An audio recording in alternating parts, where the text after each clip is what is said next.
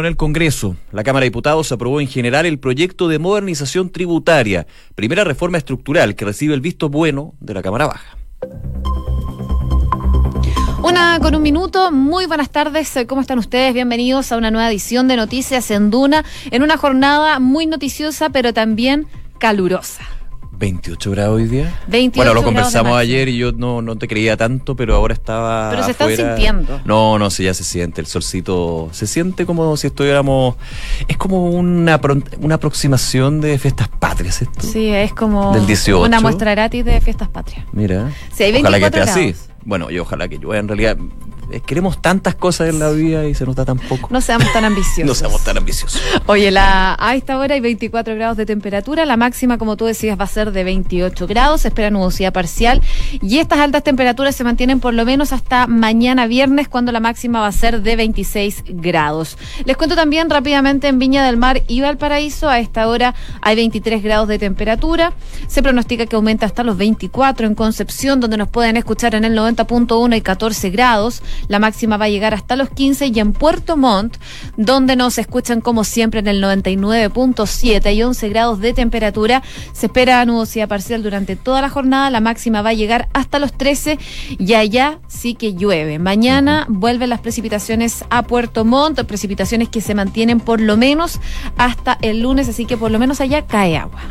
Oye, te llevo a las calles de Santiago para ver qué pasa con eh, el tránsito y las novedades que se tienen ahí. La UST del Ministerio de Transporte nos cuenta que ya está funcionando con normalidad el semáforo de Américo Vespucio con Vitacura, obviamente una arteria bien relevante de esa comuna. Estamos gestionando para disipar la congestión generada cuando el dispositivo estuvo apagado. Esto es un mensaje que llegó a las 5 de 5 minutos para las 12 del día. Claro, de hecho ya se estaba hablando de tratar de evitar Américo Vespucio al norte entre Apoquindo y Vitacura.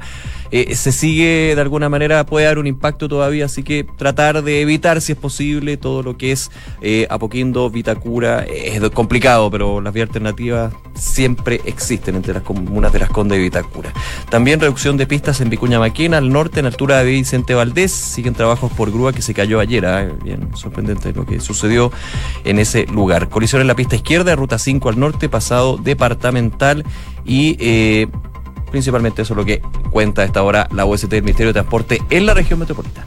En Viña del Mar y Valparaíso estoy revisando, al parecer está todo tranquilo, habilitaron semáforos que estaban con problemas y en el Bío Bío, eh, la última información fue hace dos horas y llamaban a tener precaución por un camión en pana en avenida Pedro Aguirre Cerdas con los avellanos, así que suponemos que eso ya está totalmente solucionado. Una de la tarde con cuatro minutos, revisamos las principales noticias en los titulares. La Cámara de Diputados aprobó legislar el proyecto de reforma tributaria del gobierno. La iniciativa recibió 84 votos a favor y 60 en contra y contó con el respaldo de la bancada de la democracia cristiana que acordó una serie de mitigaciones con el proyecto. El canciller Teodoro Rivera afirmó que la migración no es un derecho humano. Hay un derecho humano que uno pueda migrar, pero no hay una obligación del país necesariamente a recibirlos. Esa es la precisión, explicó el ministro de Relaciones Exteriores al ser consultado por este tema. Por tercer día consecutivo, funcionarios de carabineros resguardaron el Instituto Nacional en el techo tras los hechos de violencia. Los alumnos hicieron ingreso al recinto en medio de un amplio contingente policial, con al menos tres piquetes de 10 carabineros cada uno, además de la presencia de carros lanzaagua y lanzagases. Los alumnos de cuartos de los cuartos medios del Colegio Aconcagua de Quilpué, la región de Valparaíso, faltaron a clase en masa por una amenaza de tiroteo en el establecimiento.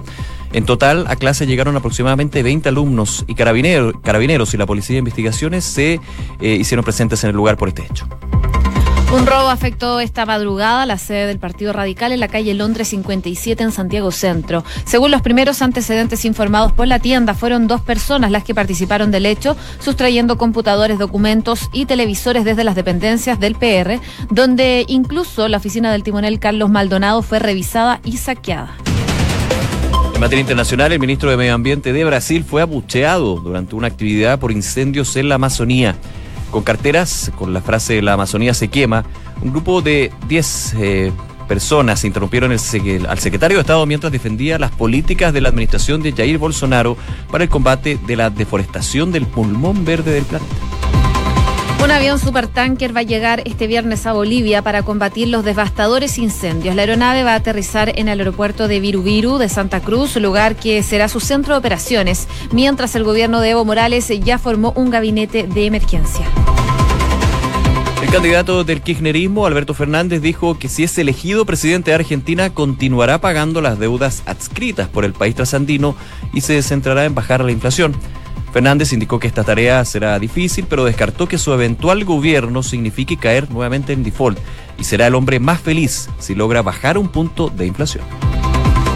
El ex candidato presidencial brasileño Fernando Haddad fue condenado por financiamiento ilegal de campaña. Quien fuera abanderado del Partido de los Trabajadores deberá cumplir en régimen semiabierto una pena de cuatro años y seis meses.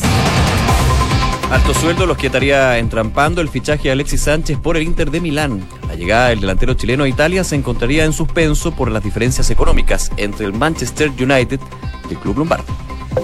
Una con eh, siete minutos y finalmente salió el sol para el gobierno también porque eh, anotaron este primer triunfo en el Congreso luego de que la Cámara de Diputados durante esta mañana aprobara en general por 80 votos a favor y 64 en contra este proyecto de modernización tributaria que como sabemos eh, cambia el sistema de tributación de las empresas y fue aprobado entonces por el gobierno de Michelle Bachelet. Este es el que cambia. Se trata entonces de la primera reforma estructural de este gobierno que recibe el visto bueno de la Cámara Baja y eh, el mismo ministro de Hacienda, Felipe Larraín, tuvo alguna vez problemas incluso para dormir con este tema de las proyecciones económicas. Ahora parece que se soluciona un poco la situación con este triunfo en la Cámara de Diputados. Lo que pasa ahora es que llega al Senado.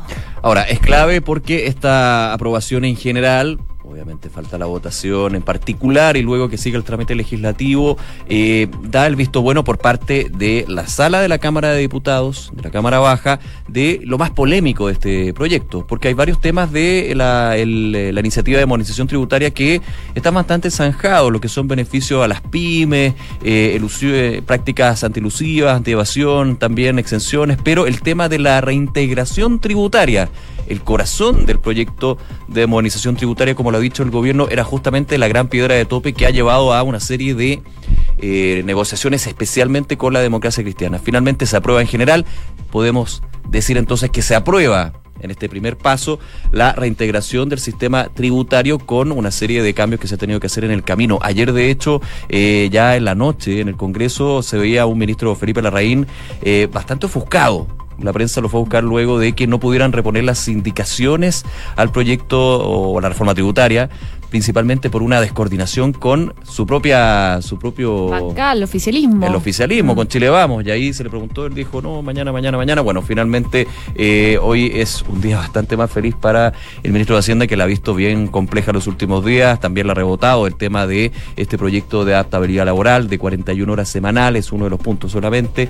Pero por lo menos la reforma tributaria avanza y eh, con esta votación 80 votos a favor 63 en contra y un voto en blanco Así es, y bueno, y tras aprobar en general este proyecto de reforma tributaria, la Cámara Baja también inició la discusión en particular de esta iniciativa del gobierno. Que no va a ser nada fácil por el tema de la reintegración y además eh, se están eh, viendo otros puntos también, como es el IVA al valor de eh, pago. Y uno de estos tiene que ver con las plataformas digitales, porque muchos cuando empezó a tramitarse esta reforma tributaria se preguntaban, y bueno, nos van a subir los impuestos, o sea, nos van a cobrar impuestos por usar este tipo de plataformas como Spotify, Netflix, que yo creo que muchos de los que nos están escuchando las usan. Sí, que obviamente tiene un efecto económico. Si se cobra el IVA a estas plataformas digitales, eh, finalmente va a haber un traspaso a precio, si eso es evidente, y el eh, escuchar música, el ver series va a costar un poco, más, caro. pero evidentemente hay una mirada con respecto a la recaudación tributaria que se tiene, es plata que llega al fisco finalmente eso,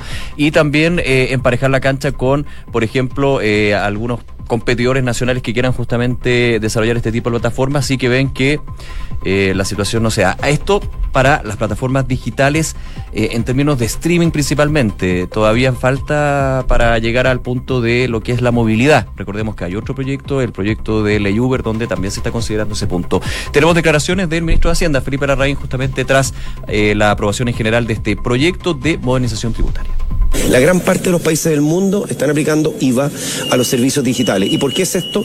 Porque no puede ser que la economía digital ande por la libre, sin pagar impuesto alguno y que la economía tradicional, la tienda de la esquina, el almacén, el comercio, paguen todos sus impuestos. Eso no puede ser, porque eso es una competencia desleal y tenemos que poner la cancha al mismo nivel para todos, las vallas a la misma altura. Y eso es porque las propias pymes nos han pedido que esto, fue una indicación del gobierno, que esto sea un IVA y no un impuesto único. Ahí las declaraciones entonces del eh, ministro de Hacienda, Felipe Larraín, que determinar en ley este artículo de la reforma afectará servicios, como les decíamos, de música en línea, de streaming, video y también probablemente de delivery, como son las comidas rápidas. Así que, Dejando de lado el tema de movilización. Claro. Que eso está... Como Uber. Uber, Cabify, Didi y varios que ya, han estado y que obviamente también necesitan una regulación, pero más por el tema de eh, el, negocio, el negocio mismo, el mm. negocio mismo, porque hay algunas empresas que tienen domicilio en Chile, por lo cual sí pagan eh, impuestos.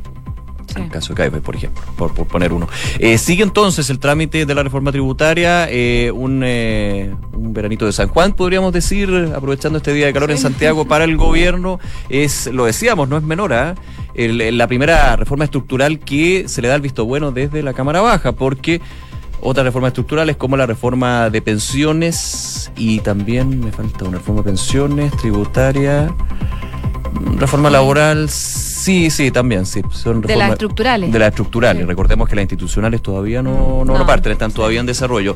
Eh, esas grandes reformas que justamente fueron parte de la campaña del presidente Piñera, ahora ya están dando un paso, por lo menos la tributaria, que era la que estaba más complicada, la previsional, hay muchos que dicen que hay que eh, ponerle más cuento, más atención para poder eh, acelerar el proceso, pero recordemos que en el Congreso se vive una situación bien tensa con respecto a la discusión legislativa en las comisiones, porque esto fue en la sala. En, las comisiones recordemos que por eh, decisión del Partido Socialista no hay unanimidad para el ingreso de subsecretarios y asesores del gobierno y eso ayer ya tuvo algunos varias críticas desde el gobierno, no solamente a nivel público, digamos, desde el micrófono allá en el Congreso en el pasillo, sino también a través de Twitter con algunos parlamentarios. Bueno, esto también se dio luego de las declaraciones de la vocera de gobierno, Cecilia Pérez, eh, quien eh, se hacía preguntas respecto a eh, los, los vínculos entre el narcotráfico y el Partido Socialista, una situación que ha ido escalando de a poco y según lo que decían algunas personas es que se quería tapar eh, esta situación, hacer contraste con lo que está pasando con la acusación constitucional en contra de la ministra Cubillos, que vamos a hablar en este momento. Una de la tarde con 14 minutos. Escuchas Noticias en Duna con Josefina Stavrakopoulos y Nicolás Vial. Es que todos los temas están relacionados de alguna u otra forma. Y este especialmente eh, aborda todo. Recordemos, el día de ayer se confirmó por parte del Partido Socialista de la presentación de esta acusación constitucional contra la ministra de Educación. Sin embargo, en algún minuto se dijo que se iba a presentar hoy día. No va a ser así, se va a presentar en dos semanas más, el eh, jueves 5 de septiembre. Eh, ayer se le consultaba justamente al comité de oposición de las bancadas por qué se posterga, principalmente porque tienen que leer el proyecto, tienen que leer la acusación, perdón, la acusación constitucional y ver si es viable o no en términos de eh, el alegato constitucional que se hace por abandono de deberes y otros elementos que están eh, inmersos en eso, el tema del SAE, el tema de eh, la publicidad que hizo en su minuto la ministra de Educación durante el verano con eh, el tema educacional, son algunos de los puntos que están considerándose ahí, así que el 5 de septiembre se presenta la acusación. Y se le preguntaba a algunos parlamentarios el siguiente punto si la ministra vocera de gobierno no se hubiera, no hubiera remetido contra el Partido Socialista cuando se le preguntó por esta eventual acusación constitucional esta se podría haber postergado más, podría no haber sido un tema y según los eh, parlamentarios, me tocó hablar con un par de oposición, efectivamente los dichos de la ministra Cecilia Pérez tuvieron un impacto de acelerar esta acusación constitucional que se estaría presentando ya en dos semanas más. Habló el día de hoy la ministra de Educación, Marcela Cuyo, justamente sobre este tema. Vamos a escuchar lo que dijo. Esta acusación que no tiene ningún fundamento jurídico. En el fondo, eh, me quieren acusar por hacer mi trabajo. por hacer las investigaciones y las fiscalizaciones que hay que hacer, por escuchar a los apoderados, por tratar de sacar la violencia a los colegios, por tratar de defender también el derecho de los padres a elegir, por centrar el debate en la calidad de la educación y no en puros debates ideológicos, por gastar los recursos donde más se necesitan, que es la educación inicial. En el fondo, yo veo que más bien eh, que me quieren acusar por hacer mi trabajo.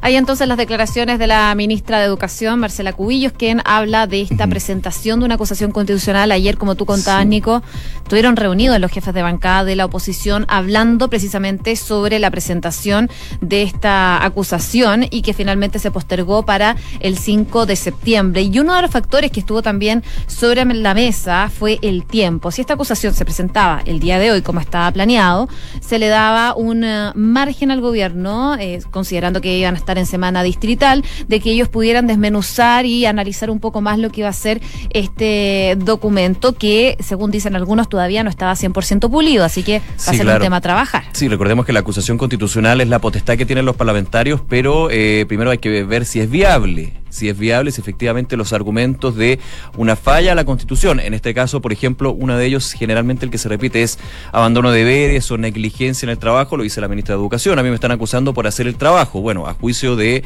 la oposición hay un mal desempeño del trabajo y dejar de, lado algunas obligaciones que eh, desde el punto de vista constitucional estarían entonces para esta acusación hay que ver, hay que ver el detalle. Ya los equipos de la oposición de las bancadas están revisando el texto que presentó el Partido Socialista, ayer ya eh, confirmado por el jefe de bancada del PS, el diputado Monsalve, y ver qué va a pasar. Y ver qué va a pasar si efectivamente tiene los elementos para que se inicie la acusación constitucional, luego la votación, obviamente, para la viabilidad y si se concreta lo que podría ser el escenario de tener a la ministra Cubillos ahí en la sala de la Cámara de Diputados con lo que sería este tema. Eh, y obviamente marcado por lo que ha sido esta pugna entre el Partido Socialista y el gobierno luego de las declaraciones de la ministra vocera de gobierno, Cecilia Pérez, que dijo ayer, ¿no? Yo no tengo por qué disculparme. Sí. Ahí muchos te hacen la pregunta para que se deje entrar a los subsecretarios y a los asesores a las comisiones donde se está haciendo el trabajo legislativo para evitar una acusación constitucional contra la ministra de Educación, ¿sería necesaria una disculpa de la ministra? Pasan los días, pasa el tiempo y parece que eso no sería suficiente. De hecho, recordemos que cuando la ministra eh, durante una jornada dice esas declaraciones, al día siguiente habla el presidente Piñera y la segunda, la, apoya y, complementa un poco lo que fue esa acusación con respecto a eventuales eh, vínculos de, del narcotráfico y el Partido Socialista. Luego la ministra Pérez eh, en un mensaje de Twitter dijo que la crítica era la institución del Partido Socialista, no a parlamentarios o miembros del partido, pero eso obviamente... Ha ido encendiendo los ánimos y probablemente queda para rato. Así es, así que está movido el ambiente legislativo, el ambiente político, reuniones de aquí para allá. Vamos a estar muy atentos, por supuesto, a ver cuáles son los ribetes y si se va a solucionar, porque yo creo que humildemente es necesario que se solucione porque hay mucho trabajo por hacer y eh, la política es así, está bien, pero se está aumentando esa tensión. Una de la tarde con 19 minutos. Escuchas Noticias en Duna con Josefina Stavrakopoulos y Nicolás Vial. Y lo que está lejos de apagarse es el fuego que sigue consumiendo miles de kilómetros de la selva amazónica. Según cifras del Instituto Nacional de Pesquisas Especiales de Brasil, los incendios forestales registraban un récord de más de 74.155 eh, hectáreas solo en territorio de ese país. Eso representa un 85% más que la misma fecha del año pasado. Por eso preocupa. Son varios los focos que están afectando al principal pulmón verde del planeta responsable de aportar 20% de oxígeno que utiliza la Tierra, así que es un porcentaje no menor y por eso los ojos del mundo, no solo de la zona o regional, están puestos en este incendio que está generando destrozos no solo en Brasil, sino que también en Bolivia, lo comentábamos en los titulares, el presidente de Bolivia, Evo Morales, eh, va ya pidió un supertanker que ayude a apagar los incendios. Este avión llegaría el viernes, así que están tomando todas las medidas necesarias para que se apague el fuego. Y en medio de la emergencia fueron muy mal recibidas eh, las declaraciones del presidente de Brasil, Jair Bolsonaro, quien eh, dijo directamente, ni siquiera como que deslizó, dijo que las ONG podrían estar eh, en la génesis de estos incendios en el Amazonas. Eso generó toda una serie de críticas, principalmente por algo que no, no, no, tiene mucha... Si tiene antecedentes, demuéstrelo. Obviamente en ese minuto se le dijo al presidente Bolsonaro, pero no, no ha presentado nada con respecto a lo que podría iniciar una investigación sobre esa acusación. Estamos hablando de una acusación que hace el presidente de Brasil, o sea, no, no es cualquier persona quien la hace. Y ya ha tenido efectos complicados para su gabinete, porque en medio del plenario mira la, mala suerte. En medio del plenario de la apertura de la Semana del Clima de Latinoamérica y el Caribe, que se está celebrando en El Salvador, estaba presente el ministro del Medio Ambiente de Brasil, Ricardo Sales. Eh, y varios carteles aparecieron donde eh, se decía la Amazonía se quema. Un grupo de 10 activistas, de hecho, interrumpieron al secretario de Estado en pleno discurso mientras eh, se habla de esta deforestación que se está dando en el pulmón verde del planeta. A pesar de los abucheos y gritos como Amazonía en llamas, contra el desmonte, desmonte ambiental o Stop Esocidio. El ministro Salles insistió en que el Ejecutivo estaba haciendo todo lo posible para controlar las llamas y ayudar a las personas que han sido desplazadas por el avance del fuego en, la, en el Amazonas. Oye, ¿por qué esto es un desastre ecológico? Uno, porque la Amazonía eh, tiene un 25% de la superficie del continente. También se, está conformada por ocho países, Brasil, Bolivia, Colombia, Ecuador, Guayana, Perú, eh, Surinam y Venezuela conforman entonces la Amazonía. Por eso también preocupa eh, por la cantidad de países que pertenecen a esta zona. Es la mayor reserva de agua dulce del planeta y la biodiversidad es única en el mundo, así que hay que preservarla sin considerar la cantidad de habitantes que residen en esa zona, son 34 millones, y eh, dentro de esos 34 millones de personas que residen en la Amazonía, hay 420 tribus. Sí, tribus aborígenes que están totalmente desconectadas del mundo moderno. Sí. han habido varios reportajes que justamente muestran eh, grupos aborígenes que eh, viven como se ha hecho durante siglos y que obviamente este tipo de situaciones complica aún más eh, su existencia, su vida. Recordemos que eh, el Amazonas eh, ha sido impactada hoy por los incendios, pero durante muchos años por la tala de árboles, la por la tala indiscriminada. O sea, aquí hay algo que se va sumando muchos dicen por qué se está incendiando el Amazonas. Va a tener que haber una investigación, pero por sobre todo la emergencia es eh, ahora apagar los incendios, poder de alguna manera recuperar. O sea, recordemos, no, no es lo mismo, no es lo mismo, son dimensiones completamente distintas, pero recordemos cuando fueron los mega incendios aquí en nuestro país, ya pasada la emergencia se hablaba de la imposibilidad en un mediano plazo, en un mediano plazo de recuperar toda la flora que se perdió justamente por estos incendios. Imagínate eso al nivel del Amazonas. Impresionante. Impresionante, sorprendente.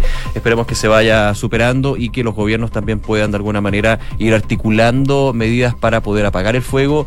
Y obviamente lo que queda en el aire también son las palabras de Jair Bolsonaro, estas acusaciones contra las ONG medioambientales que los acusa de haber provocado el fuego. Así directamente. Una de la tarde con 23 minutos. Escuchas Noticias en Duna con Josefina Stavrakopoulos y Nicolás Vial. Seguimos muy pendientes de lo que está pasando en Argentina porque sabemos que se vienen las elecciones presidenciales el próximo 27 de octubre y hay declaraciones que llaman mucho la atención.